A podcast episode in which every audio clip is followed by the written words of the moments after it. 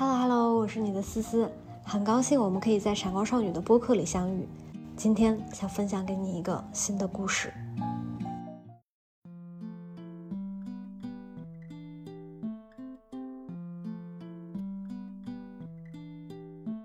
邓博士，你是九一年毕业，九一年入学，九一年入学，对，然后是一个九十年代的，我们上集讲的是九十年代的女法医，嗯，是，嗯，你从一个灞桥分局的一个小法医，到今天中国第一代的 DNA 鉴定师，嗯，嗯，我们先去聊一下整个的进程。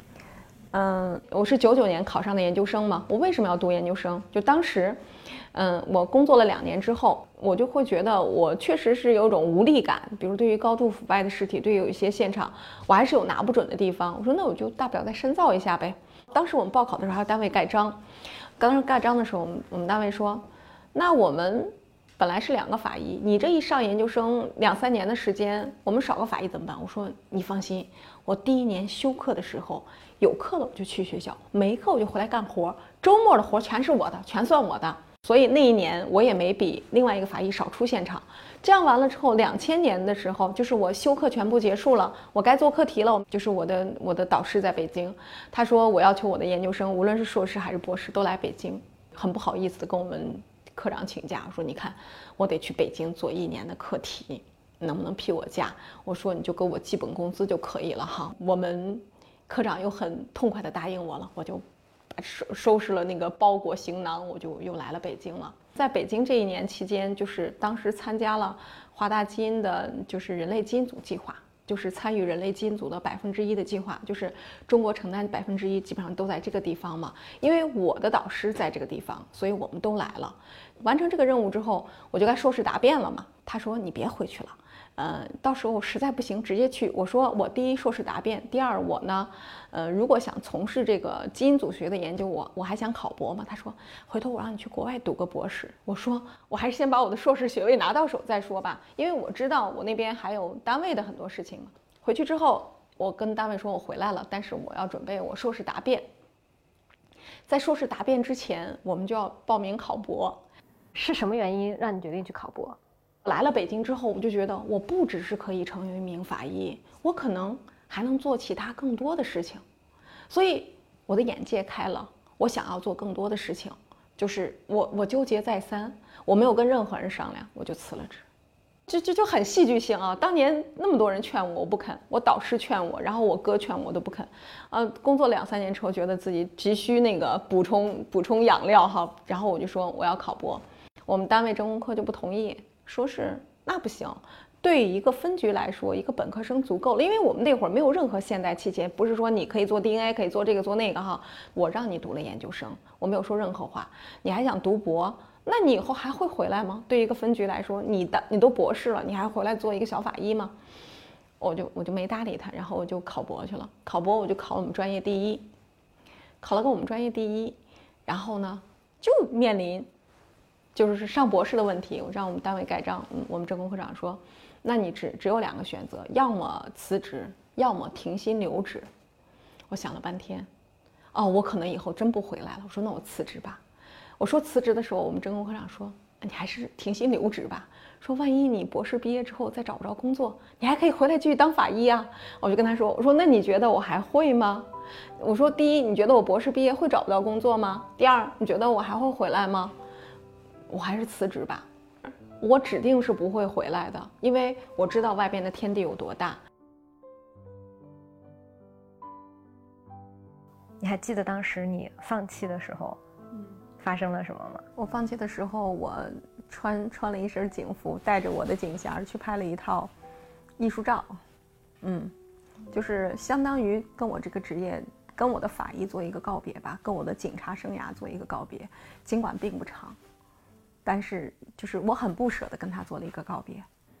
那那是一个有仪式感的告别吗？没有，走的灰溜溜的，因为他们不让我走。我那会儿不到三十岁，我要辞职，从来没有过的，就是没有一个人主动，就是在，在西安那样一个岗位，已经算很好的一份待遇了。你要辞职，辞职，我们当时单位还给我分的有房子，你要把房子也交出去，就是相当于你要把所有东西都给出去，那也就就辞了。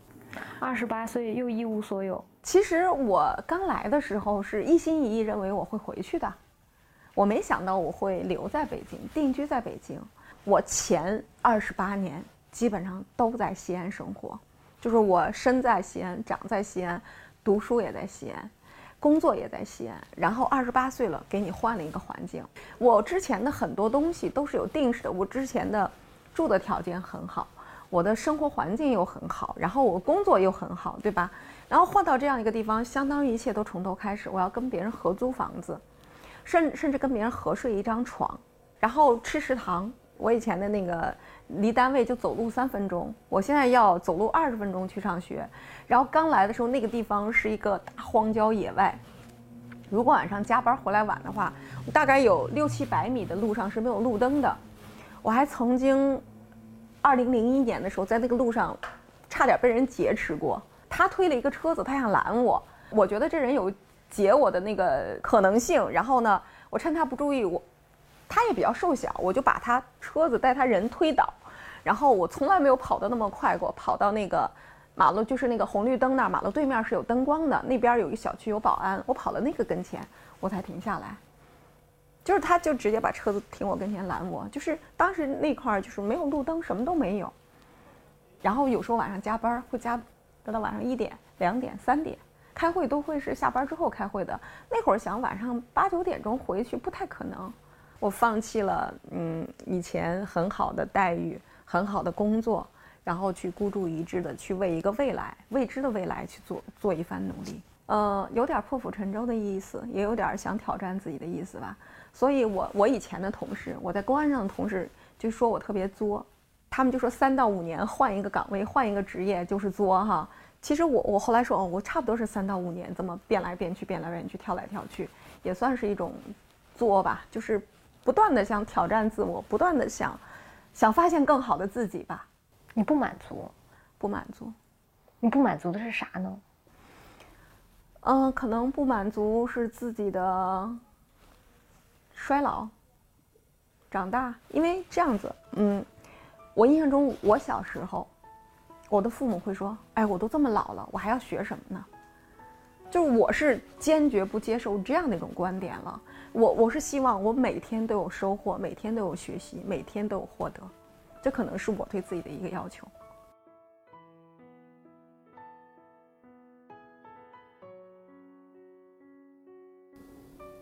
他们说感觉你的前半生一直在跟哥哥比较，是有这个在里边，因为他太优秀了。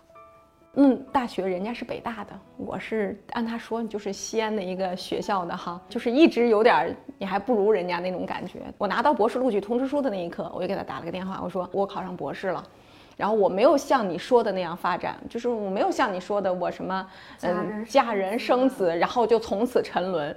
我哥就冷笑了两声，我估计他心里在想，哼，没有我这么激励你，估计你也不会考博是吧？就是就是那种那种对抗，就是。我估计我哥心里是引以我引以为傲的，只不过他表面上不表露出来而已。为什么人一定要优秀呢？也不一定一定要优秀，但是可能优秀会让你看到一种不一样的人生。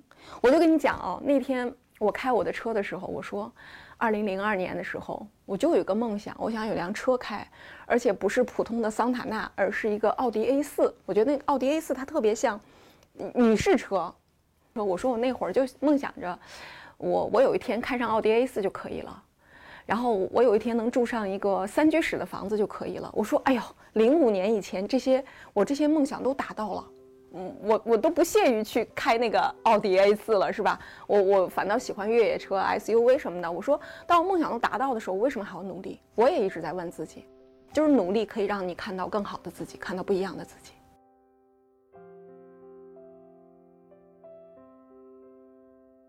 你读博的这三年，真的发生了很多大事儿。我回来这这三年可没少出大事儿。非典，嗯，零三年，非典发生之后，我在的当时的那个华大基因要测那个非典病毒的序列，确诊非典病人，然后希望培养出病毒之后，你不是还能后期做疫苗，对吧？当时说非典的致死率不是更高吗？当时说看看从非典病病人的鼻拭子、颊拭子，还有那个粪便。还有这个排泄物里边培养出病毒来，就这这些地方有没有这个非典病毒？然后我们专门有人去了内蒙，直接去现场提提病人的这些东西。呃，当时我们老板自己的研究生一听非典死那么多人，我我亲眼看着人家给他发短信，那会儿没有微信，发短信说，嗯，我觉得在这种时刻生命最重要，我要回家去陪伴我的家人，学位对对我来说并不重要。就他很多研究生就这么走了，然后我和我们另外一个老师都是法医的老师，然后他就觉得，嗯，法学法医的人都不怕死，我说去吧，你们俩去那个 P 三实验室帮我分离病毒去。我俩是法医的人，我们什么时候学过分离病毒啊？我说我们俩不会呀，不会学。大夏天的，从我们从五月份开始就是进了进到那个地方，衣服脱光，换成三层防护的衣服，一层手术服，一层那个那个一次性的再一层猴服，然后戴上三层口罩，戴上面罩，戴上那个眼罩，然后进去 P 三实验室去给他就是就培养病毒。头一个月我们战战兢兢啊，我们战战兢兢，我们不会干啊。我记得那会儿，呃，采访 CDC 的老师们，他说啊，我通常一在 P 三实验室待六到九个小时，他认为九个小时或者六个小时就是人类身体能够承受的极限。你知道我们俩在里边最短十个小时，最长十二个小时，我们超过了人类的极限了吧？我记得那个 P 三实验室在五楼，然后我我一楼，我每每上一层楼我都站那儿想半天，就是。我今天要在里边待十几个小时，我的心理建设，我得做好几遍的心理建设，一层一层的做心理建设。到了第五层，他在第五层平台上，我坐在那儿，又在那儿想半天，哼，我进不进去？我进不进去？算了，我还是进去吧。因为 P 三实验室一个负压的环境，它一般是负四十帕到负六十帕。我们的实验室建造者为了保护我们的安全，他把他的压力调到负二百帕啊，几倍啊，五倍啊都得有。负二百帕的概念就是我们两个女的，我们来例假了，我们一进去出来没例假了，就是身体机能都发生了紊乱，然后长一脸的痘，冒一脸的。对我这样一个爱美的人来说，冒一脸的痘，这都是小事儿。关键病毒培养不出来，我如何交代呀？这是我们的一个任务。你想，我做警察，我视自己的职责任务如生命。那既然这会儿交给我一个科研任务，我也应该把它如期完成。我们俩就为这个，我们俩绞尽脑汁。就是把这个东西，就是在一个月左右的时候，我们终于在显微镜下看到了病毒被培养出来。你知道我们俩有多疯狂吗？我们激动死了。我们不是学细胞的这个人，我们终于分离出了这个病毒，并把它培养出来。我们在显微镜下看到它了，啊，我我们激动的不得了。你真的如当时你的导师说不害怕吗？嗯，他觉得他他是觉得我们学法医的人都有担当。倒不是觉得我们不怕，其实这是你博士博士的第第一年，相当于第一年，嗯，就是就是一边修课一边经历的这个事儿。那你博士的第二年呢？零四年的十二月二十六号，印尼发生海啸，二十七号，我我们知道了这件事情，通过那会儿媒体还不是这么发达，二十八号我们就给院里写了一封信，当时我们还隶属于中国科学院。给院里写了一封信，说我们希望能够以 DNA 的模式去参与对泰国的救援。然后三十号我们就飞了，飞泰国了，就整个过程一气呵成，我们就去泰国参与现场救援了。你又要一次到现场去了，嗯，但目的不一样了这次。呃，其实我觉得我也很幸运啊，我能去这样的现场。就是第一幸运的是，我们写了这样一个报告，没想到就被科学院批准了，因为。我印象特别深的时候是二十八号，我把这个报告交上去。晚上呢，我跟我两个朋友，我们一起去吃的泰餐。我觉得那天就特别好玩儿。跟他去吃泰餐的时候说：“呀，我写了个报告，申请去参与印尼的海啸的遇难者的身份识别的这种救援。”我说：“万一一批准，我就走了。”我说：“我今天吃这个饭真应景啊。”然后那个我那个朋友还说的啊，那好吧，今天这顿饭就像给你送行了，等改天回来我再请你吃一顿这样的饭，相当于欢迎你回来。然后我们俩还开了一个这样的玩笑。第二天就接到那个外交部的电话了，说，呃，我们希望你第一时间能够去泰国参与救援。我们说去泰国，我不是写的去印尼吗？印尼死了那么多人。他说是泰国第一时间向中国申请这种救援了，而且这是中国第一次以 DNA 鉴定的那个。一种高类似于有高科技的那个技术支持作为救援，不像以前我们就派出那个医疗专家团队啊或者什么的，我们是派出了一群 DNA 专家团队去进对他们进行的救援。嗯，那你当时从来没有怀过怀疑过自己能平安的回来？我不知道，我不确定。呃，不仅是我哈，我还担心他们四个人，他们四个比我小啊，我们的平均年龄可能也就二十五六岁，而且他们不是法医专业的人，他们有两三个是实验室的。一个是刚从美国回来的，所以他的身份可能在泰国还会被人质疑。就这样一群人，我们就去了，就感觉那个就是一群莽撞的少年，就这么走了。以前就可以有北京直飞普吉的航班，因为出现了海啸，所以我们的航班只能到曼谷去中转。到了曼谷的时候就是凌晨了，然后当时我就说那个张景恒大使还去现场去接我们，后来又到普吉去看我们，然后第二天我们转机去普吉的时候，我们一到普吉，就是当时的领事馆有领事他们在接我们，接我们的时候现场就给我递给我一个 protocol，是什么呢？就是一个操作流程，就是泰国法医制定的如何取 DNA 样本的一个流程。我说啊，这个如果是尸体，我们就拔头发。或者取口腔拭子，他就取了一个这样的东西。然后我当时拿到这个 protocol 之后，我就我就没吭声。你每次没吭声，事儿就大了。对，我就想他们肯定没去现场看过，他们一定是想象着这个可以取什么样，对吗？然后我们就到现场去看了。泰国三十五度的高温，我们到现场三十号了，尸体全都高度腐败了。你看那都有裹尸袋是吧？把那裹尸袋打开的时候，即使戴着口罩，那一打开，那个尸臭就咵冲上来，你第一反应是控制不住的，就是反胃，胃里的东西咵反到这个地方，不能吐啊！戴着口罩呢，你当着泰国人吐，你也不专业呀，也不应该呀，然后把它咽回去，咽回去，然后继续，然后呢，再再开一个地方，你就你有时候就你就要这么躲着，就再往开的时候躲着，否则那个臭气哗冲上来。又是再反上来，再咽回去，就是你每开一具尸体都要不断重复这样的一个心理历程。然后高度腐败的尸体，你还能把牙关撬开取他的口腔拭子吗？根本不可能。我们取的头发一定要是拔下来带毛囊的头发，这头发你不用拔，一碰就掉，一碰就掉。你说这简直是就是我那会儿特别庆幸，我曾经是一名法医，就是。如果没有我对现场的那种经历的话，我也可能会想象着我在实验的时候想着啊，取这个取那个，到现场完全不是那么回事儿。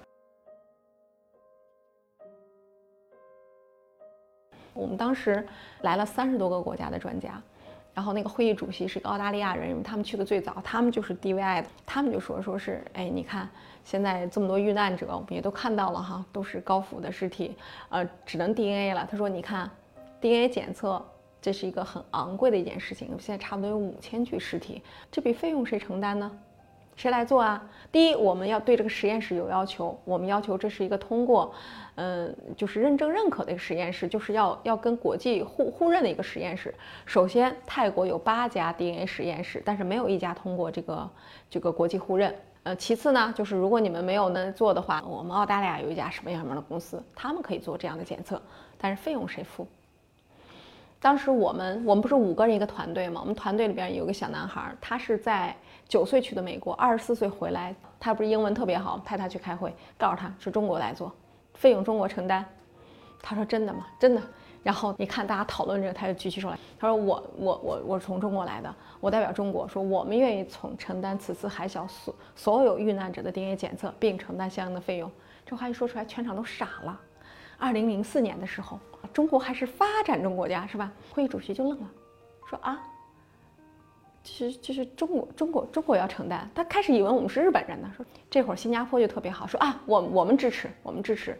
这么一说啊，全场鼓掌，这事儿就交给中国，就同意交给，就是国际组织同意交给中国来做了。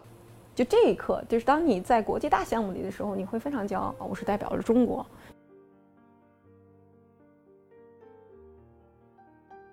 大概一月十二号，我就飞到曼谷去了。就他们四个还在这边，我飞到曼谷就开始跟他们，就是泰国的专家沟通细节，签协议，细节怎么样运送样本，怎么样出结果，怎么样回馈结果，就哗哗哗把这系列协议签好。我们首批一百份样本就跟我们走了，一百份样本，五百份样本，后来又一千多少份样本，就分批来。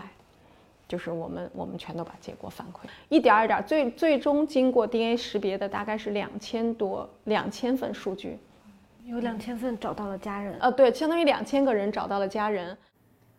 二零零四年，咱们国家 DNA 的整个检测发达吗？嗯，还在一个中中游的水平，就是那个水平不算很高。尽管我们承担了这个任务，但是我们话语权不够。那他们当当时就要求你说一个尸体，他要进行全面的检验，检验完之后，他把这个肌肉划开，大腿肌肉划开，他要这儿锯一截，这儿锯一截，锯一截骨头，大概六厘米的那个股骨，这不好锯。哦，不好锯啊，因为你要把肉先割开，然后再用刀子，再用那个锯子把它锯下来，然后呢，要给它贴上条码，要装装在一个塑料瓶子里，然后那个这整个操作过程，你知道他们是怎么操作的吗？他们是戴着那个防毒面具操作的，就是尸体高度腐败，太臭了。然后那个这个骨头运回国哈，运回国，我们在清点，他有一次运回来五百份。我们在清点的过程中，我就人手匮乏。我们一个同事说：“咱们人手匮乏，要清点，要扫码。我我们所有人上这一天，这五百分都扫不了。我们说，我们去门口雇两个小工，我们先把这个第一步工作完成，然后我们在一个就差不多这么大的，比这还大的会议室里，就清点那五百份骨头。这骨头我告诉你，都是锯下来的，然后外边还用一个塑料盒子。”拧着口装上来的，然后呢，就就这种情况下，那个屋子已经臭的臭不可闻。然后我们请了两个两个小工，就是临时帮我们干活嘛。我们答应一天给他几百块钱的，然后把他请来了，请来了，上午从九点半干到十一点半。我们说去吃饭了，洗手去吃饭，然后这两个小工就消失了，就跑了。他说他们宁愿不要钱，他们下午也不肯干了。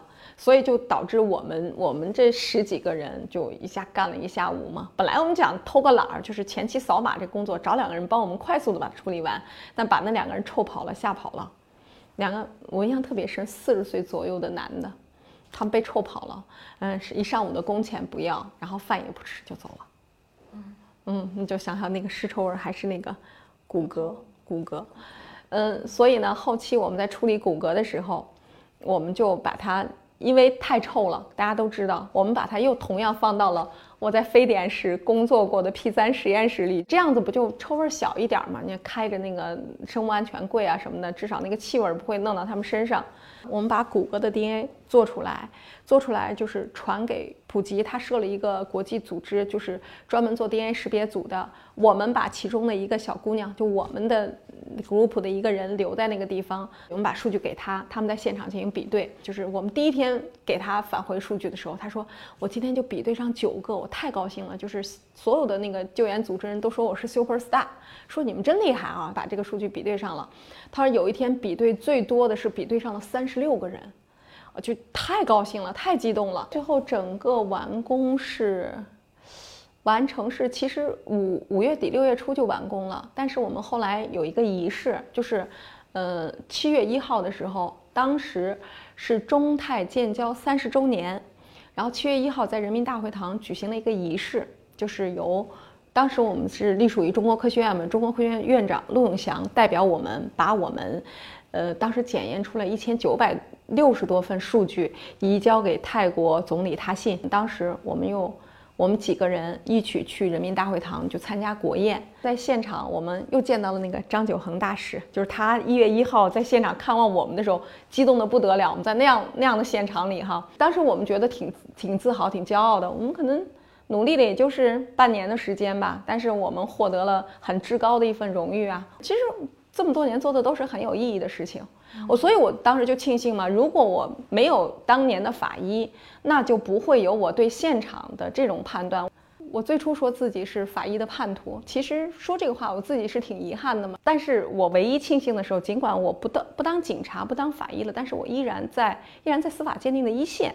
我说你现在可以不叫我邓法医，但是我最好叫我职业鉴定人，是吧？那我一直在这个行业里边，没有跟这个行业脱节，也一直在为。更多人说话哦，我觉得一直在为梦想在努力吧。我想我一直奔跑在这个这个梦想的路上，一直在往前走。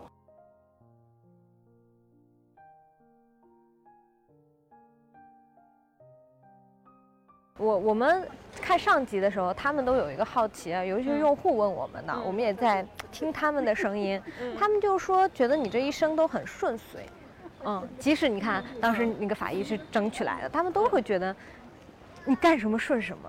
对，其实不是大家觉得我很顺，我只是觉得，呃，就是我好像一直在走一条相对比较对的路，但是你那会儿也不知道它对不对，你就是。就是就觉得我这一步就应该这么走，我下一步就该怎么走，我就这么一步步走下来了。我我辞完职之后，在我们学校拿到的博士补贴是一个月五百块钱，我房租就是一千块钱。那我怎么生活啊？然后这边呢，就是当时我们老板说，你先先到办公室给我做办公室主任。他认为我有我有就是经过这个生产线的磨练，我有一定的管理能力了，先做办公室主任。就是他说办公室主任是一个月是。五千块钱工资，我就觉得我可以活下来。然后后来我们老板请来了一个从国外回来的人管理我们这些研究生。然后我就说，所有研究生的工资一刀切切到一千块钱。然后我说，那你就不要让我们在生产办公室干了。我我如果在流水线上工作的话，我是能笃定我三年有文章可发，可以拿到博士，可以写出博士论文的。那如果你让我在生产办公室干，那相当于我是兼职去做我这个博士课题，那我就你如果还给我一千块钱工资，我是不同意的。我就跟我们老板就 argue 这个问题，然后他发邮件，我们发邮件，然后那个我们那个管研究生的老师就骂我 shameless，无耻的，一下把我骂火了。我说凭什么呀？我说我在什么岗位就得拿什么岗位工资。我说我面临着生存的困难。在这个过程中有有有就是斗争了几个月，最后给我们折中的工资是三千块钱。那个时候会有内心的波动吗？比如你看我是还是一个法医的时候，我就能够养活自己了。看我都快三十岁了，我在北京这样的生活，居然还养不养不活我自己了，快。对呀，你要给我那样的工资，我真是养养不活自己啊。对呀，那我当然要为此争论。我倒不会说啊，我怎么越混越差了？我就我我可以争论，我可以争嘛，为我的那个。这个生活条件要争争取一番嘛，因为我也付出了我的工作。我是觉得你每一次面对困难的时候，你都正面刚。嗯，是，是我从不向生活认怂。那我觉得这点是很有意思。我觉得你性格当中有很多的，你不认那个委屈。本来如果任何一个人讲，他会讲得很委屈，你从来不是，而是我遇到了问题，我现在就要跟你正面刚。对，我因为我的观点是解决问题。就出现任何一个困难的时候，我第一反应是这个问题我怎么解决，而不是说我怎么逃避、怎么回避。这可能我我性格在这个方面，就是我要解决问题，我不去回避它。你的原生家庭也是这样的吗？我觉得我的原生家庭对我影响的很小。你知道我的父母跟我怎么说吗？呃，我当年高考前，我的父母说：“女孩子上什么大学啊？上不上都没关系。”考不上大学就回来接班儿吧。我们那会儿还有接班儿，你知道吗？我还说，我为什么要接班儿？我为什么不能上大学呢？我跟我大哥很像，我们就希望我们跳出这个这个原生家庭，去开创我们自己该有的一种生活。我用我的努力，所以我就觉得我一直在在通过方式在努力在解决问题。我大哥他对我是很关心的，包括后来我我创创建了这个中正司法鉴定所之后，呃。大概是就是我是一月份创建的，七月份他来北京出差，后来参加同学会，但是他说我希望你接我一下，我要先去看看你，他就来我那个来我们啊就来我们所了，他坐那儿，他说我问你几个问题，第一，你这算是个体户吗？我说算是吧，因为我自主创业，我就是一个企业。他说你养得活自己吗？他四处看了看，应该可以，还有这么多员工呢，养不活自己，养不活这么多人。然后又问了一个什么问题，就是你觉得你这种状态还好吗？我说我觉得我挺好的。他说哦，那我就放心了。然后就他就走了。他有没有问过你说妹妹你你这一路辛苦吗？没有。他是个学者，他是个非常有文艺范儿的学者，他不会知道你的苦。他只知道哦，那个我妹妹现在可以可以过她自己的生活了。他不会考虑你苦不苦。那你考虑自己苦不苦吗？我也没想过这个问题。我估计我们家人的思维里没有我我我多苦的这个没有这个概念。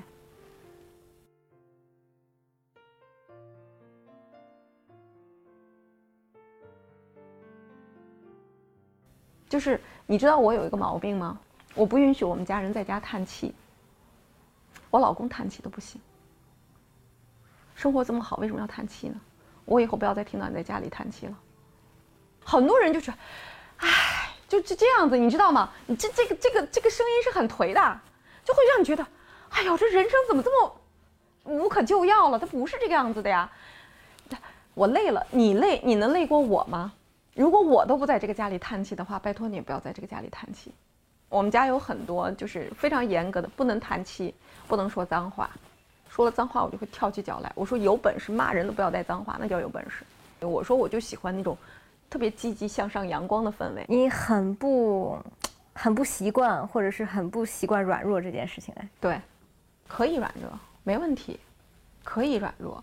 那我们家儿子小的时候生病呢，就是他也很很就是，但是他不会故意做出一种很很软弱、很自怜，让你去去可怜他，就是不要出现可怜的这种状态嘛。撒撒娇也不可以吗？撒娇可以，撒娇是可以有很多种方式撒娇的，不要用那种方式去撒娇。我们家老大他就不愿意学习，他就不他就他，然后还总总跟我谈条件。昨天也跟我说，你说一个这个二百多块钱贵吗？我说不要跟我说贵不贵的问题，在我这儿没有贵不贵，只有配不配。你配吗？他就不说话，我就这样子的。我我就我就告诉他，你十三岁的你不应该学习吗？你除了不学习，你其他什么事儿都干。你你说觉得你的学霸妈妈接受这样的情况吗？当我们家儿子就让你对他束手无措的时候，我就跟他们说，我充满了深深的挫败感。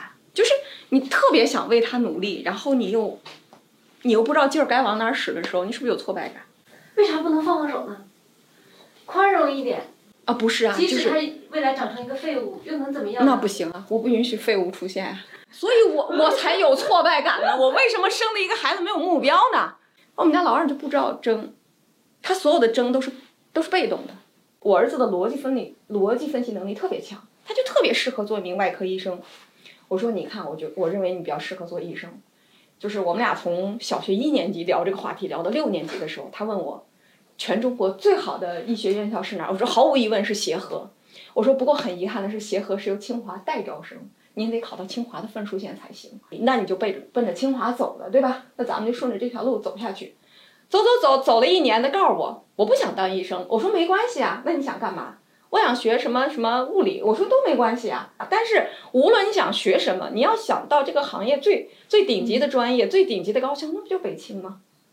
对吧？那你就从来没有一个考虑到这样的孩子，这样的人生他会过得很辛苦。他成为一个医生，他有可能过得很辛苦。生而为人本身就很辛苦，哪个人不辛苦啊？做活着不就挺辛苦的一件事情吗？之所以苦，你才会苦中作乐。我经常跟他们开会说，说你你觉得我不辛苦吗？我早晨不到七点钟，我是迎着朝阳来上班的；下午我是追着夕阳去下班的。我被晒得跟猴似的。但是呢，我走在路上一看，哎，今天阳光特别好。走到办公室一看，哎，办公室花都开了，多好啊！你就是苦中作乐呢，你才会觉得乐趣无穷。你人本来生来就是苦的呀，是这个样子的。那你有没有想过，如果你今天举个例子是一男一女，如果是个女孩，你还会对对她这么严格要求吗？会的，我对谁都会严格要求的。一样。你会不会希望她过一个轻松一点、傻白甜一点的人生？我坚决不能接受傻。我的字典里不要出现傻，嗯，那么傻的，就是在我的这儿是不允许的，我真的不允许。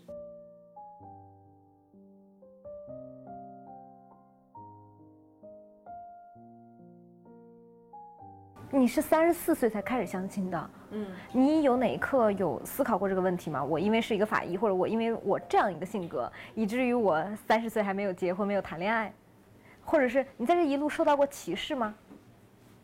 啊，博士受到的就是女博士受到的歧视很多了。我一些朋友就说：“哎呀，你这个女博士以后找对象就是就是很难找啊。女博士是第三种人啊，男人、女人、女博士嘛。”三十三岁的时候，大概，呃，就是前半年的时间里，就是我硕士的同学，他说：“我给你介绍一对象吧。”我说：“谁谁谁？”他说是，不过他是硕士。然后就说了个，我说这有问题吗？我说我不介意啊。他说。别人可能会介意，但是你们俩见见面再说吧。然后我们俩见完一面，我就被 diss 掉了。然后后来就是我也不好意思跟我同学说，我我怎么着，我们俩没有后续哈。然后大概过了一两个月啊，我才好意思问他，我说为什么我们俩没有后续？我那么糟糕吗？我那么差吗？他博士不是，就是因为你是个博士。他害怕你？他是硕士。就是人传统里的观点还是女女生不能比男生的学历高，不能比他的那个什么强。对，所以他害怕你很强啊。对对对，所以我说我碰见我现任老公，他很厉害。我说你通常是无知者无畏，你真的不知道博士是个什么东西，这倒是挺好的一件事情。对，他没觉得博士是一个很可怕的事情，他觉得你在你的专业牛逼，我在我专业也很牛逼。但是他没有一种感觉叫我嫌弃你之前当过法医很晦气。啊，那没有，那没有，就是如果有这样一个人，那我们一开始就不可能在一起，嗯，对吧？因为别人给他介绍他的时候就说：“你知道东南亚海啸吗？他是参加过东南亚海啸的那个人。”后来他跟我开玩笑说：“嗯，我还以为海啸是他整的呢。”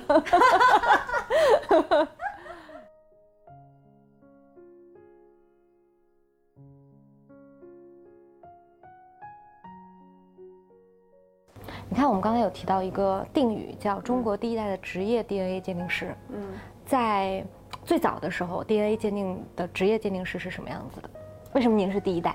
为什么说第一代呢？就是从，嗯，应该是二零零五年的二月二十八号，全国人大常委会他，嗯，颁布了一条就关于司法鉴定问题的决定，嗯，取消检察院和法院的鉴定机构。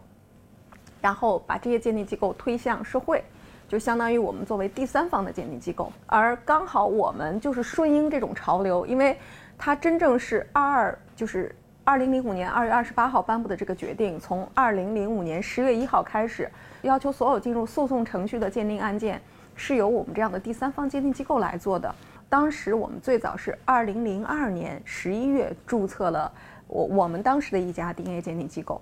就是我们已经磨合了大概有两三年的时间，所以我们算是最早一批成立的鉴定机构了。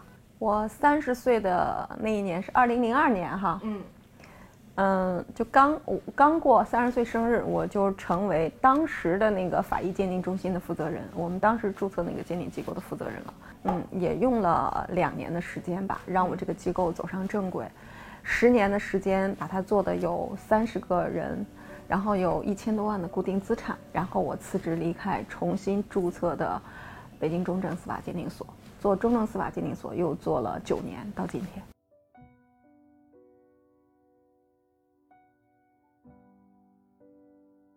你知道，在我开始创业的时候，就是做那个最最初从华大出来做那个司法鉴定中心的时候，我不是跟你讲，我一个人，嗯，一共十万块钱的起办启动经费，那会儿是。二零零三年，真正我们国家出台二零零五年出出台二二八决定的时候，才说这个司法鉴定可以交由，就是可以变成第三方鉴定机构。那在这一年多的时间里，就是我没有事可干。就是当时我们老板的观点就是，我给你五十万，你要能把五十万的事情做好，我才能给你五百万，对吧？你把五百万的事情做好，我才能给你五千万，对吗？我现在给你的十万，你连十万块钱的事情都做不好，就是让人所有人觉得你很无能嘛。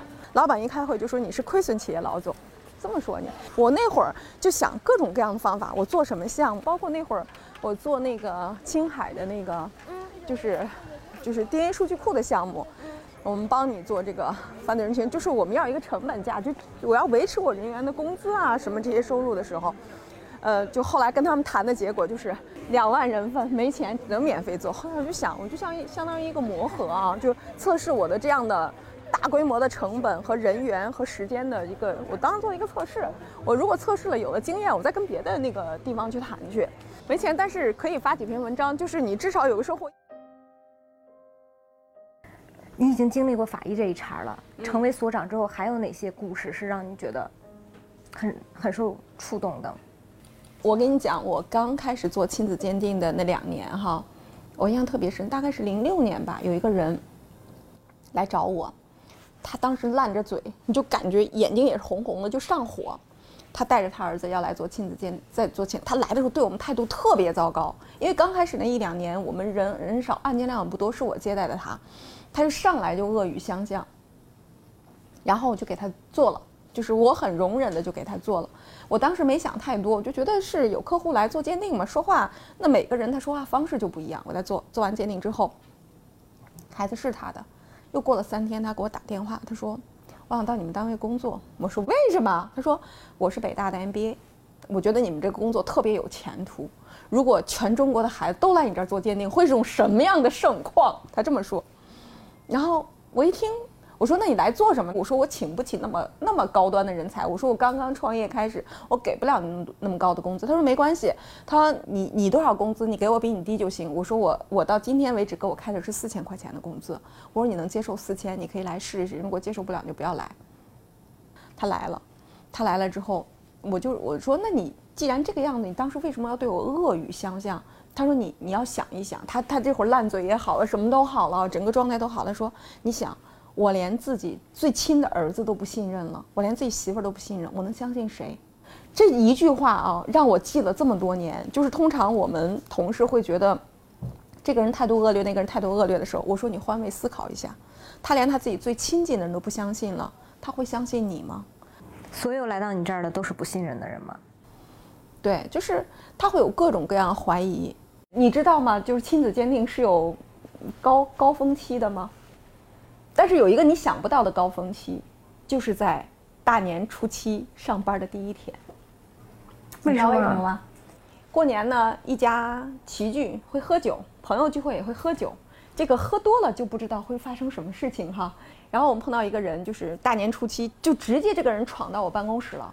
他说，他就跟我说，他说我要带我儿子做个鉴定，我媳妇儿也在这儿，就全来了。说是，呃，是这样子的，我们特别特别好的朋友，然后我们俩一起喝酒，喝多了。他说我儿子长得不像我，长得像他，说我儿子是他儿子。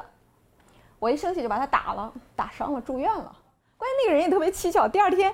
不告而别就走了，这更加深别人的怀疑。对啊，他越想越不对劲儿。他说我儿子不是我的，我就刚过完年第一天就来你们这儿做个亲子鉴定，看看孩子是不是我的。孩子是他的。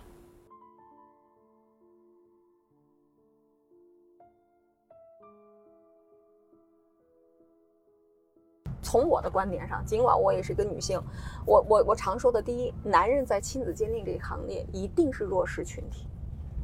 他不知道孩子到底是不是我的，对吗？就他他很弱势。然后我跟我们同学开玩笑，我就告诉他：人到中年，你别的都别想，只要确定孩子是你的，老婆是你的，你就 OK 了。你真的不要想太多，你就很幸福了。那你不觉得这是一种对于女性的道德审判吗？DNA 这项技术或者亲子鉴定这项技术是这本本质就是测母亲的，测这个这个。其实他。发明这项技术，你去看所有的教科书里边都是，母亲确定的情况下，遗腹的概率是多少？就是测就控或者被控父亲。所以这项技术的发明是为了判断那些强奸犯啊，或者什么的知孕者啊，或者这些是为了判断这些男性到底是不是他干的。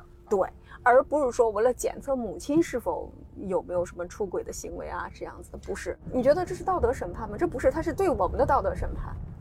我我给你举一个我印象最深的例子，就是我我们特别讨厌什么啊？我就说，就很多时候跟所有人聊天，说跟我直直直来直去，咱别拐弯儿哈。就是我不喜欢又当又立的人，对吧？就我碰到碰到一个女的，这个老头七十来岁了，他有一个十三岁的孩子，就是跟现在这个女人生，但是他们也没领结婚证，他。老头还有个大儿子，大概四五十岁了。老头就说：“你看，我天不假年了哈，我这么大岁数，你还有个弟弟，才十几岁，说我要过世了，你帮帮他。”然后他儿子就很现实，说：“那你得证明的是我弟弟呀，对吗？你只要证明的是我弟弟，我怎么帮你都可以。”老头就拔了这个孩子的头发，然后自己就送过来，送过来做个鉴定，这孩子就不是他的。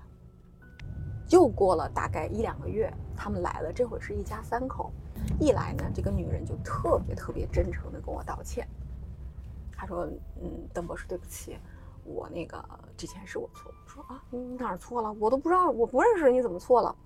她说：“啊，你看我之前在你们这儿做过鉴定，这个后来意识到我是拔的孩子的头发不对，我说这样做不对，嗯，肯定样本我取错了，嗯，然后做出来是一个排除的结果。说，他就当时跟那个老头就大骂，不相信我们机构。他呢就带着。”这个老头和这个小男孩，他儿子还有他，他们一家三口去找了另外一家公司去做，做出来的结果呢，也是他们是母子，排除了老头跟他亲生父亲，这不相当于他就两家的结果都已经验证了不是吗？他又不肯相信这个结果，他呢，他说这回我们一家三口过来，我们家三口过来那个，我们当面当你的面采血，认真真做一次鉴定。他可能就三十来岁啊，七十多岁，特别特别的亲，老公啊，就说话特别特别温柔，就是一个特别温柔，你就就是给人一种这种女人怎么会出轨的那个那个印象，真的那了的说了好多。我说，嗯，就是孩子，我说你取血的时候，孩子就说你们一家三口有没有之前输过血或做过骨髓移植？他说都没有，我们家三口生活都很，就是就身体都很好。我说如果没有抽过血、做过骨髓移植，你都做了两次实验了，两次结果都是这样的结果。我说我不建议你再做一次。他不不不，我觉得前面有问题，我一定要再做一次。我说你真不用再做了。他说啊，我不相信，就是我不可能，就是我就他一个男人，怎么怎么，就各种表白，各种说。然后呢，我们就给他取了样。我说那那就一星期之后来拿结果，对吧？就是我们肯定会认真做的，我们也会排除任何外来干扰，肯定认真做的。然后这事儿完了之后呢，就是他就加了我们实验室主任的微信，我不知道他是故意加的还是怎么加的。从那天开始，他就会在那个嗯朋友圈。就是发一些东西，就发他儿子的照片，他儿子打冰球，他儿子多优秀，他儿子这他子那个照片。他说还发他带着他儿子来做亲子鉴定的东西。他说这次我一定要要一个公平公正的结果，怎么样怎么样？就是我感觉这个朋友圈是单发给我们一家看的，就是就是那意思就是你不给我出一个什么样的结果就怎么样。然后呢，等到一个周一，我就收到了一封信。这封信啊，我告诉你。我已经好久好久没有看到这么规范的一封信了，就是因为好久没有人给我写信了。上面就是呃，邓所长展信安，就首先这句话都一般不会有人这么给你写信，然后这个字写的非常娟秀漂亮，两三页纸，就是咔密密麻麻描述了他跟这个老头的感情有多深。他初见他的时候，他是他的老师，风度翩翩，他怎么样怎么样？他初见他的时候五十多岁嘛，哈，怎么样怎么样怎么样？然后他们俩这么好，但是他们俩呢，就是蜗居在一个小小的三居室里边，然后这样那样子就多痛苦。后来呢，我把他这封信再看了一遍之后呢，我就发现他这个信里充满了对我的威胁，就是如果。我拿到了不是我想要的结果，我会选择到国外去做鉴定，我会选择告你，会选择这样那样子。然后我没理他这封信，结果结果出来了，不是还是那样的结果吗？相当于他做第三次了，然后他就疯了，就拿到结果的当天下午，他发了一个朋友圈，就是跟他之前的风格完全不同。怎么个不同呢？就是之前都是他儿子怎么样，他有多贤惠，怎么样怎么样，在发这个朋友圈的时候，就是自己的泳装照。就是标题就是让你们看看老娘也曾有过风华，就是跟她之前温柔贤惠的性格就大相径庭，又变成了这样一个这样风格。紧接着就把我们这个人的朋就删了，就删掉他了。我估计这几天就是示威式的朋友圈。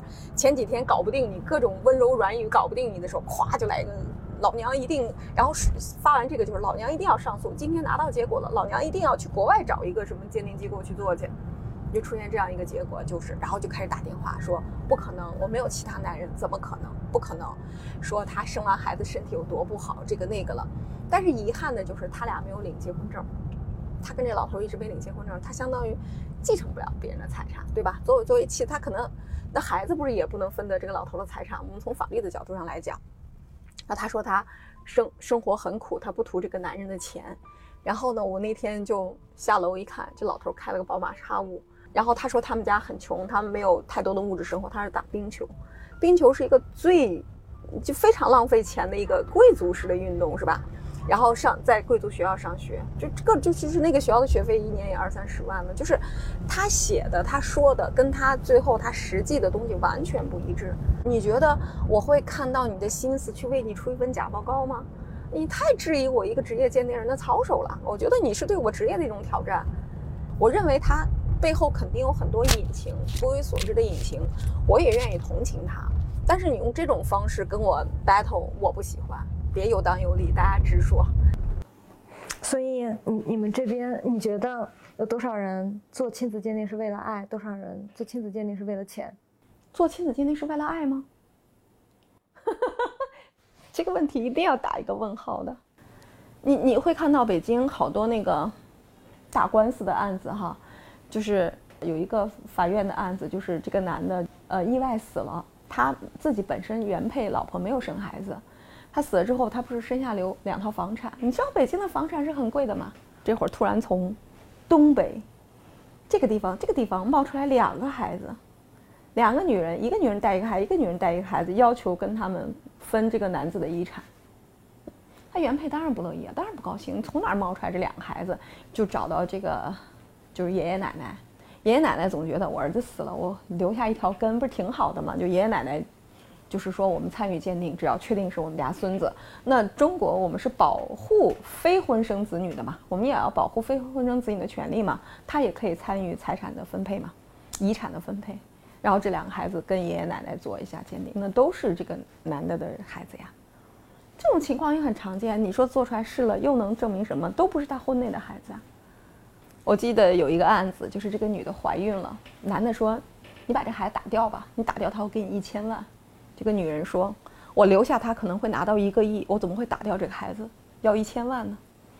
结果这个男的就骗着她做了个鉴定，发现这孩子不是他的，所以这男的一千万也省了，更别说一个亿了。嗯，因为在你过往的人生阅历当中，你很少去思考一件事情，叫孩子等于钱，等于财产。我第一次这么清清楚楚、明明白白的知道一个孩子的价格。是的，看多了太多的背叛和谎言吧。就是你知道，现在会让我觉得，来鉴定的任何一个人，你看他貌似什么样，每一句话都不值得你相信。我只相信证据。我给你讲一个啊，有一个有一个被骗到过，至少他们被骗到过。他们学给我的时候，我我不做评价。我我们单位就是接案，你看到了，就小姑娘比较年轻。就有一天来了一家五口，这个五口什么关系？爷爷奶奶、儿子儿媳孙子这一家五口，他们从湖北的一个农村辗转反侧来的。他一定是坐坐火车来的。他能在火车的北京站下车，他绝对不舍得打车，他肯定是公交、地铁一路过来到我们那儿的，对吧？他到我们那儿之后呢，早晨才六点多，他带了多少行李？那五个人得带了六包，他恨不得把我们那么大的前台摊满。你想，他六点多一直在那儿等我们，真正上班有人八点、八点半才上班嘛。他去了之后，我们三个接爱的小姑娘都被他深深的感动了。爷爷特别能说会道，爷爷说：“你看。”我们这一家五口，这奶奶呀，我儿子儿媳妇都不灵光，就是脑袋不太灵光，有点傻的那个意思。就我小孙子还行，我们村里人都说我这个小孙子是我跟我儿媳妇生的。村子里流言蜚语特别多。我今天来你们这儿，之所以跑这么远来做个鉴定，我就要证明我孙子就是我孙子，不是我跟我儿媳妇生的儿子。你们一定得帮帮我。你听了这话，你是不是第一反应就是应该相信的嘛？然后，而且我还要做正式的司法鉴定报告，我要把这个报告拿回去给村里人看。我我希望这样的留言不要再有了。我们小姑娘听得激动不已，恨不得给她鉴定费都打折。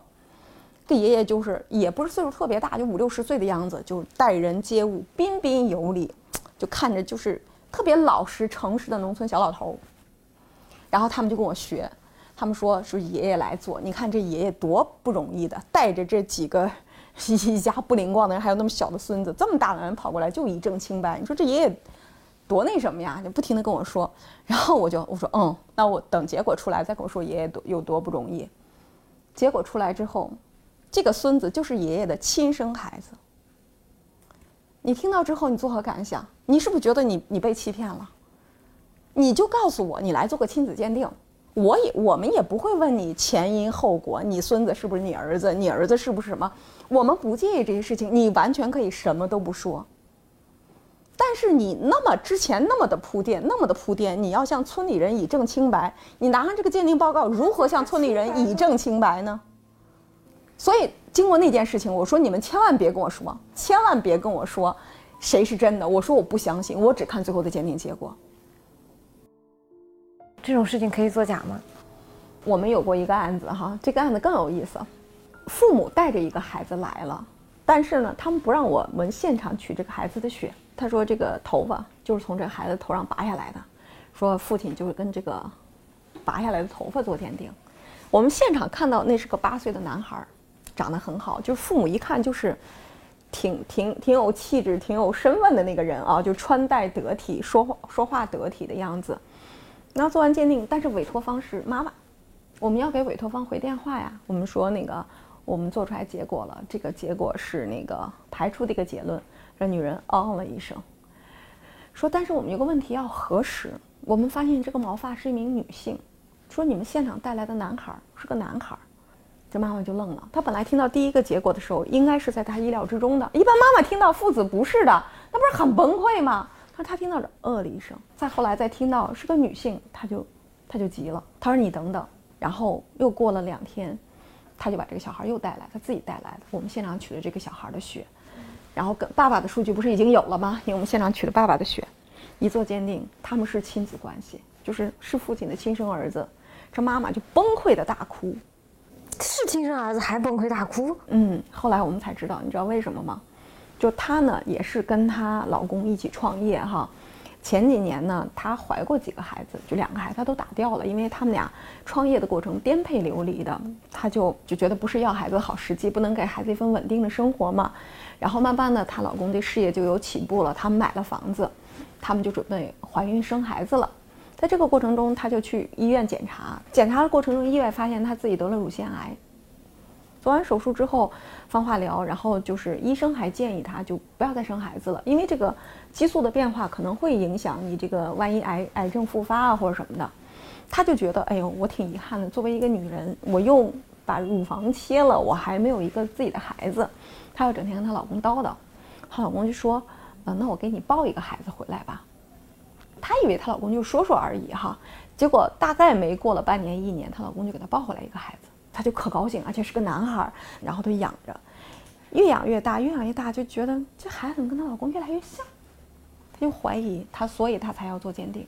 她老公就说：“那咱们就是明天来要来做鉴定，今天晚上说咱拔两个孩子头发。”别给孩子取血了，说你对孩子疼爱有加的那么好的哈，孩子取血多疼啊，就还这么说他拔了头发，然后包起来，就就给他弄好，说明天就把这头发，就是咱带着孩子可以一起去，但是把这头发就这样交给人当孩子的样本去做一下，然后他就回忆，他走到这儿的过程中，他手里就拿着样本，他把样本什么都拿出来了，她老公就顺手就是很自然的把样本接过来说，你去给孩子去车里取个东西，我在这儿等你，然后咱们一起上去。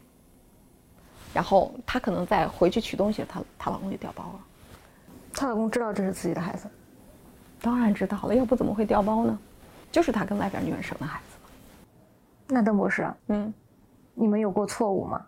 没有，百分之百告诉你没有错误。我告诉你，最可怕的错误是把原本不是的孩子鉴定为亲生，这是可能因为你中国人口基数比较大，我们检测的之前检测的位点数不够，可能会把不是自己的孩子。鉴定为是的，但绝对不会把是的鉴定为不是的。对，就是好多近亲，这就是为什么我们一定要询问会会不会怀疑近亲。如果近亲的话，我们就不会用常规的二十多个基因做，我们直接就上四十个基因做了。就是这就是你要通过某种方式去去判断。有的人他多疑，他不怀疑近亲，他也让你用四十个位点给他做。那这个是可以选的，可选啊。人家知道，人提前做了很多功课。比如我上来就要做最精准的。最精准的是多少？四十个基因做嘛，就是把我们所有的试剂盒都给它用上。我们那会儿当时就是为了吸引客户哈，我们出了一个降价的措施，就是就是把亲子鉴定价格拦腰斩半，就是大家觉得一千多块钱做个鉴定不挺好的吗？我们那个整个降价措施持续了八个月嘛，那这八个月里有多少例不是他的？大概也就是差不多百分之二十多。真不知道要不要为这百分之二十的数字而感到心酸。不是你，你不要相信这百分之二十的数数数字，好多是自己的孩子，并不能证明他就是孩子的亲生父亲啊。我碰到过一个邮寄样本的，就之前很早以前，那会儿还还给我们汇款，那会儿就没有什么这个各种码可以支付的那种模式啊，他就是给我们用汇款单，邮局的汇款单汇款过来了。他的汇款单起的名字你知道叫什么吗？我印象特别清楚，叫清清白白。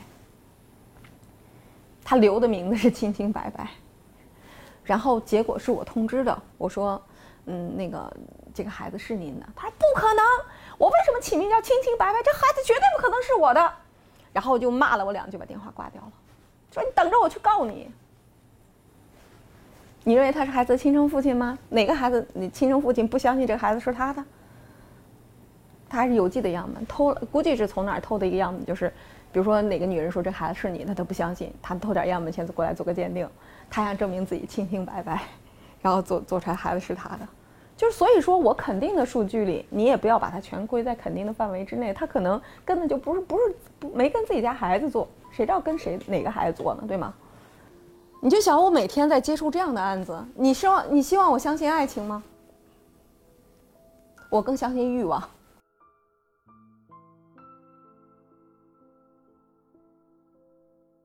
那你从业这么长时间，有没有哪一次是发自内心的想改，但就是你不能改？还真没有，还真没有。我不会让自己去沉浸其中的，就是我一直是作为一个第三方来看这件事情的。除了真相之外，我我不不能掺杂任何感情，我也不会，因为我见到这样的案子太多了。我有一个朋友。他妈特别喜欢看知音，然后呢，他妈每个月都买知音。后来他跟他妈说：“你别看知音了，你去到我们邓姐的实验室待着吧，你比那那比知音里边的故事好看多了。”你看我，零五年的时候我做过一个案子，她老公说下周一就要带孩子来做鉴定，她就心里打鼓，她就带着自己的情人和她八岁的孩子来做了一个鉴定，她要做个加急的，当天就知道结果了。知道结果之后，她懵了。因为这孩子是她情人的，那就不是她老公的吗？对吧？她说下周一这个事情不就穿帮了吗？她就从周五得到结果之后，就开始不停的给我们打电话。每一个接电话的人，她就像人哭一鼻子，求求你给我改个结果吧。说我就那一次，就那一次，我不是故意的。这八年来我的家庭很好，我我们夫妻恩爱，我老公对我也特别好。如果我老公知道这个结果，我这个家就完蛋了，就崩溃了。他哭了两天两夜。他白天晚上给你打电话，我们先不说烦的这件事情，真的是觉得他很可怜。但是你能给他改结果吗？不能。这事后过了一年吧，我跟我大哥说，大哥说，那给他改一下结果能怎么样？我说你怎么五十多岁人了还出这么傻的问题来来跟我说呢？我因为一个假报告可能就会让我们这个鉴定机构就完蛋了。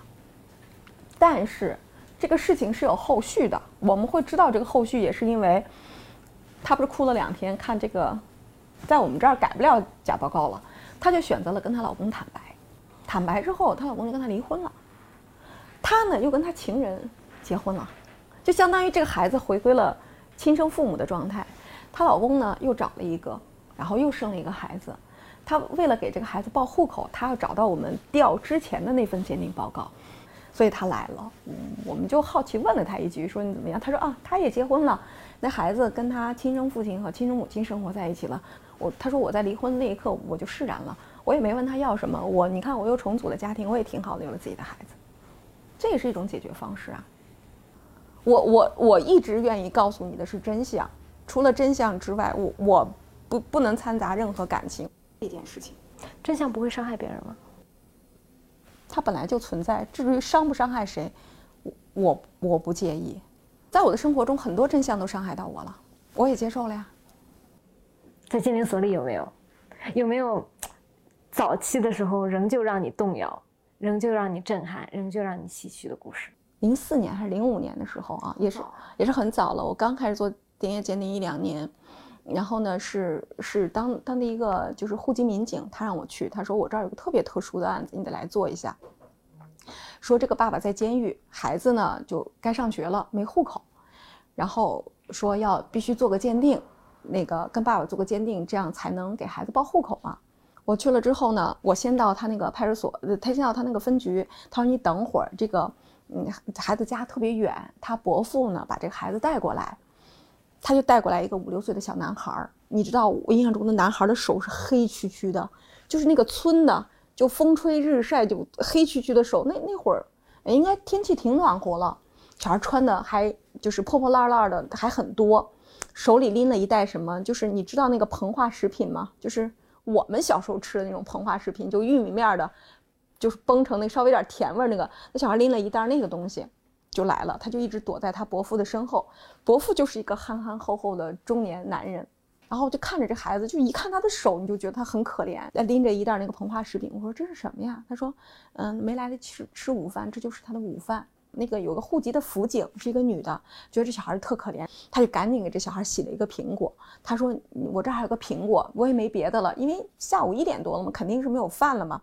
说，我这还有个苹果，你把苹果吃了吧。然后这这膨膨化食品就是说又干干的又怎么着的，你就别吃了。这小孩就苹果也不敢接，还是他伯父千恩万谢把这个苹果接过来了。然后我就给这个小孩采了个样，就采了个血样。然后剩下的我就开着车跟着那个民警到他辖区的监狱里边去了之后，把他爸爸带出来，说是蹲那儿，就是就是犯人嘛，就蹲那儿，说要去给你采个血，就是采血干嘛？就说跟你儿子做个鉴定，你儿子好好上学哈。你就知道监狱里犯人他眼睛里是没有光的。一听说给他儿子做鉴定，他看你的眼神是带着光的，真的是带着光的，就是满含希望的光哈。说你也别别着急，你还有一两年就出去了哈。说你放心，你孩子好着呢，你哥哥替你养的好着呢。那你能把孩子养那么大，也算养的好着的。取完样之后就就走了，走了之后那个民警就说：“你说你回去快点做哈，这个小孩儿，你看他是特殊情况困难，你也知道，你赶紧做，做出来鉴定结果的话，咱们就。”咱们就可以快点给他报户口嘛，我们也算解决这个疑难户的问题嘛。那我回去做，第二天我就懵了，这孩子跟他父亲没有亲子关系。然后我才打电话问我说：“这个鉴定结果出来了，没有父子关系啊？”那个派出所民警说：“不可能。”我说：“为什么不可能？”他说：“是这样，这孩子呢，孩子妈妈把这孩子生下来自己就走了，连月子都没坐就跑了。就是这个爸爸是因为别人骂他这个孩子是个野种，爸爸就是把人打伤了，就失手打打重伤了，爸爸进进了监狱了。你说这种情况怎么办？他说不可能，你们肯定错了。这每次都是不可能，你肯定错了。那大家第一反应就是不可能嘛？你你想，爸爸因为这是自己的孩子呀，他听说要鉴定，要解决他孩子户口问题，他眼里是放着光的，你能看到眼里那种光彩，结果突然发现孩子不是自己的，你说怎么办？他们家里又怎么可能？你说他伯父还会再养他吗？不是我弟的孩子，我我是替我弟养孩子的。鉴定出来结果不是我弟的怎么办？血缘关系对中国人特别特别的重要啊，非常重要。就是我们亲眼看到这个血亲关系，在这个过程中，尤其是父父亲和孩子的血亲关系，那是一条密不可分的中国传统儒家文化的底线。然后一八年还有一个一模一样的案子，这家变成了抚养他的是奶奶，是一个女孩，说这个奶奶得了重病。很可怜，就估计活不了几天了。他爸爸还在监狱里没出来，然后说一定第一时间告诉我们，我们哪怕给这孩子报上户口了，奶奶无论在还不在，就是至少奶奶心是踏实的嘛。这个女孩就是口齿清晰，长得也好，特别特别好。说派出所民警都特别喜欢她，说实在没人要这个孩子，我们就要了。然后我们那个。给他给给给这个派出所民警打电话说，我们这个结果出来了，这孩子跟父亲没有亲子关系。派出所民警说啊，别别别别别着急，报告别记别记，我们得缓缓，我们得缓缓。你就想他会觉得这件事情多么的意外，呃，让我们缓缓，我们想想这事该怎么办。可孩子是无辜的呀，你说的这几个案子里面，我觉得最可怜的都是孩子，是孩子呀，是孩子的错。那你说他伤害了谁？他是不是也很伤害我的情感？你想起这个案子，你就会觉得不是，就是你做错了。哦，对，是就是这个怎么办？对，都是这就是这样的问题啊。你说这些人，这些人怎么办呢？这些孩子怎么办呢？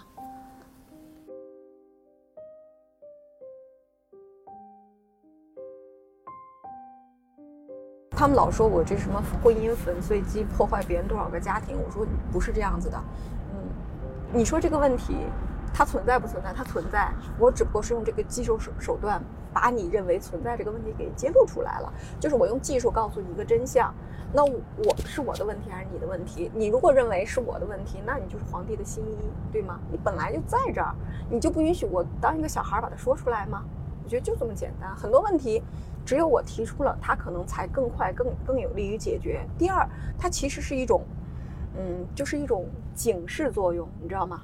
我说你，你与其把这个孩子养大，成为这个不是这个家庭的孩子养大，成为一种炸弹，你还是我我把它消灭在就是还没出生的时候，不让他成为一个家庭的隐形的问题出现，你觉得哪个更好解决呢？就是有有了个亲子鉴定的这个技术在这儿，好多人他他会收敛自己，他知道哦，我不能让这个炸弹出现，他会有更好的一个警示作用，去帮他提前解决这样的问题，我觉得更好。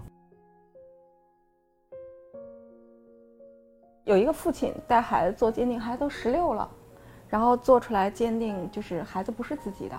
就我们以为父亲会很崩溃，他来了之后，他就说：“说我能不能把我儿子的数据放在这个地方？”他说：“你们相信生生恩重还是养恩重？都十六岁了，我不打算告诉他结果。我们我养育了十六年，我们是有感情的。也许有一天有人会要调用这个结果，如果他合法，他就调用。但是我选择了不知不知情。”因为你总是在这种故事的前沿，在这种人性考验的边缘，不管是你成为法医还是 DNA 鉴定师，你总是在人性的边缘。我觉得我始终保持一颗好奇心吧，就是揭秘真相的好奇心，就够了。你害怕自己麻木了吗？我不怕呀，我也相信，生出来不是这个家庭的孩子，一定有很多隐情。但是至于是不是被原谅，不是我能决定的事情。就是这么多大案子，教会我只认真理，只认真相。我我要问那些案子纠结，那我天天晚上睡不着觉了。之前有一个有一个媒体采访我，开始他就站在那个位置，站在他那个位置，然后等采访了半个小时之后，发现所有人都都到了这儿。我说干嘛呀？你们刚才躲我那么远，为什么现在离我这么近？他们觉得就是做媒体已经挺让他们很多东西很颠覆了。他说：“我没想到你更让我们颠覆。”是的，如果你不踩我，你不知道这些故事，你觉得这个世界挺好的，挺平和的。你看外面熙熙攘攘的人群，天是蓝的，风刮起来是和煦的。你怎么会知道？可能不是我的。所以你怎么会知道背地里有这么多、这么多可以不为人知的东西呢？就是我给你讲一两个案子，你就觉得啊，这这怎么崩溃了？怎么颠覆了我的那个什么呢？不叫颠覆吧，只觉得自己离真相稍稍近了一点，离离真实的世界稍微近了一点点。你觉得是因为本身爱情或婚姻不可相信，还是来你这儿的多少都是因为他自带怀疑来的，他的容错率就很低？那肯定是后者呀。我不会一开始就不相信这些东西，对吧？我要一开始不相信这些，我为什么要让自己走入婚姻呢？我也相信人间的亲情和就是挚爱亲情，我都信啊。但是我一定要搞出一些反面的东西，让你知道你太单纯了。这个世界是多元化的，不是只有相信爱情这一条路。所以我我一直说嘛，我说所有的人都要盖棺定论，就是评价我这一生。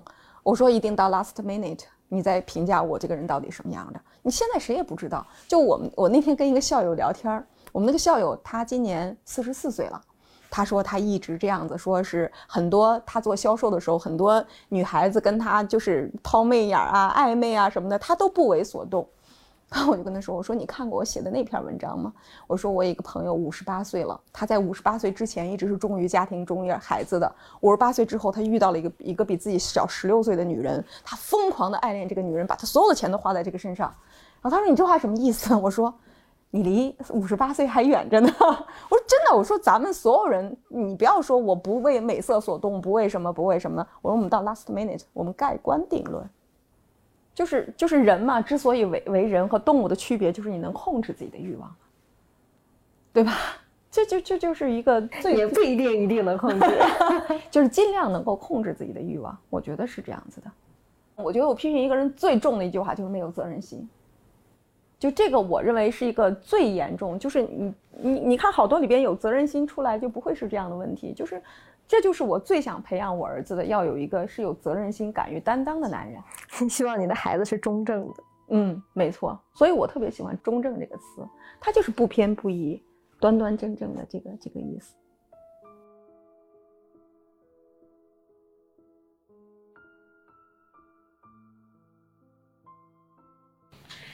你你你两个孩子哎，你有没有想过说家庭改变过了？因为现在很很多的妈妈会觉得，我一旦有了孩子，嗯，我就被迫要停下我的职业之路。我要做选择。我还没跟你讲呢，为什么我对我们家老大这么纵容哈？我们老大呢，出生之后，你看这个脚，人说是因为他早产嘛，跟骨没有降下来，就给他跟腱上划了一刀，然后他跟腱降下来，重新打个石膏，就相当于他做一个手术。做完手术之后呢，按照人脚型的要求，他穿一双鞋，鞋中间有个棍儿，这么支撑着他，每天二十三小时都穿这个鞋，一直穿到一岁。他就是刚满月就开始折腾嘛，穿到一岁，这样不就影响了他大动作的发育？他整个发育都是慢的。然后到了一岁半，所有人都说他有问题，我就带他去医院看。我我先去儿研所，然后那个医生就问他有没有这种情况，他爸爸就说有。我说医生你怀疑什么？医生不说，我说你说吧。医生说脑瘫，然后我就带他去查，各种查，拍脑电图，要凌晨四点钟把他弄起来，然后带着他不允许他睡觉，然后给他拍脑电图之前，拍拍脑 CT 之前要喝一杯安眠药，要给他强行灌下去，要做各种检查。做完之后呢，儿研所的那个专家说是这个脑白质区有异常，嗯，怀疑脑发育低下。我当时拿到这个结果，我是周五下午拿的，我跟我老公一起去取的结果。取完这个结果，我就觉得五雷轰顶，我就给我师姐打了个电话，我说师姐，你给我找全北京看儿童脑 CT 片子最好的老师。我师姐说你等着，然后我给我联联系到北医的一个老师，然后我们俩就从二研所开着车就开到北医门口，就在北医外边就等着，等到五点钟，我就想各种可能，我们我们家孩子怎么办，然后我老公怎么着，然后怎么样怎么样，我都想好了。我就拿着片子就进去了，进去之后找到那个老师，老师说这孩子多大？我说半岁。他说啊没事儿，这个什么什么情况就给我解释一下。你知道吗？我这心才放下来。他奶奶不是在这儿带孩子吗？然后呢，就是我们邻居也说，奶奶也跟我说说这孩子有问题。然后奶奶回来就说谁谁说这孩子有问题，谁谁说这孩子有问题，这不跟我说的心里烦吗？你知道那种被全家人质疑，你又坚信儿子没问题吗？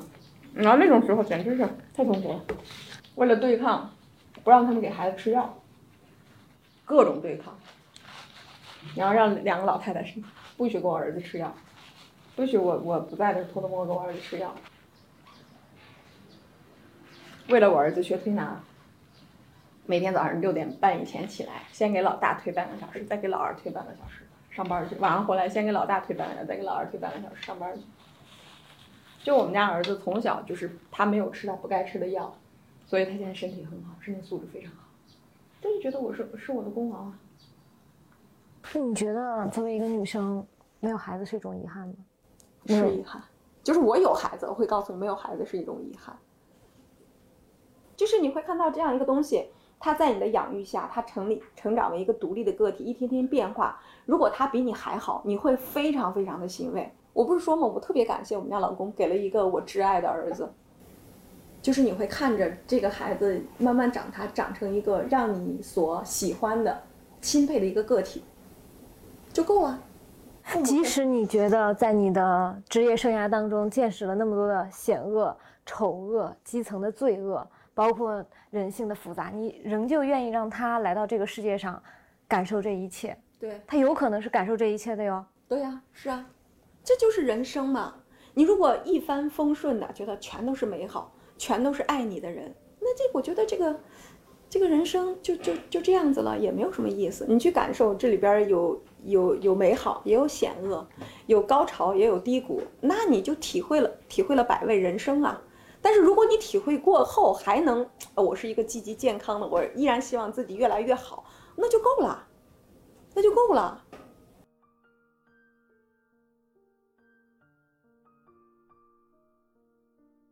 你现在梦想算都达到了吗？嗯，我自己对我自己生活的要求达到了，比如三室一厅的房子，比如说车子，就 O OK 了呀。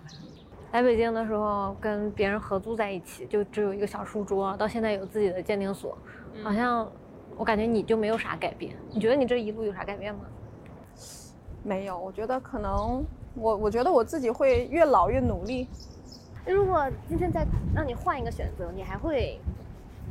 嗯，我还是干嘛？你还选一样的路吗？还会？我一直在想，我一直在想，我估计怎么着都会又会成成为这条路，是吧？我觉得你让我回头再来一遍，可能以我的性格，以我的各种各种各样的方式，最后一定是这条路。你还是会做一样的选择，还是会做一样的选择，除非当年我哥没有让我报考法医专业，可能就是一切都是注定的。嗯，你现在想想当年第一天来到这儿，跟现在我们再来到这儿，嗯，不一样。二十二十一年过去了，其实我挺感谢这个地方的，它让我学会了很多，让我把自己认识的更清楚。就我如果不来这儿，我就认为我就这辈子就是个法医了。然后我我我朋友问我说：“你说你能想象你如果一直待在西安是什么？”我说：“我就是个中年胖大妈，生活很优越，你你你也不差钱，基本生活你有，房子你有，对吧？那你就自然会流于这个跟大家一样嘛，就是一个普通人一样，就在人群里你也不显眼，然后大家。”中年发福，你也会跟着，所以来了这个地方，尽管就是每做一个项目，每做一什么很苦，但会让你觉得很有成就感，会让自己会觉得自己回首看，我会比以前变得越来越好。嗯，我觉得这这样就挺好的。